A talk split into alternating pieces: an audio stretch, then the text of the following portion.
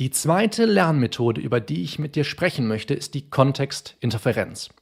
Fast 30 Prozent der Teilnehmenden gaben an, erst einmal einfach bis zum Erbrechen, so lange bis sie es beherrschten, zu lernen und dann erst zum nächsten überzugehen. Wenn du ein neues Thema lernen willst und möglichst viel davon behalten, dann solltest du zeitgleich auch andere Themen in dein Lernen einbinden.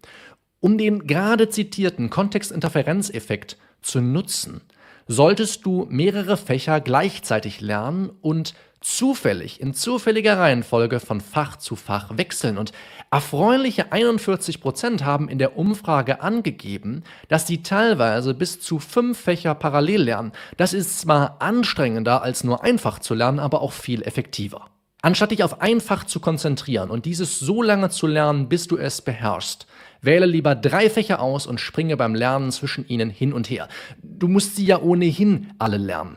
Durch die Verwendung eines Zufallsgenerators kannst du den Lernprozess gamifizieren und ich war erfreut und überrascht zu sehen, dass fast 40 Prozent der Befragten das schon so machen.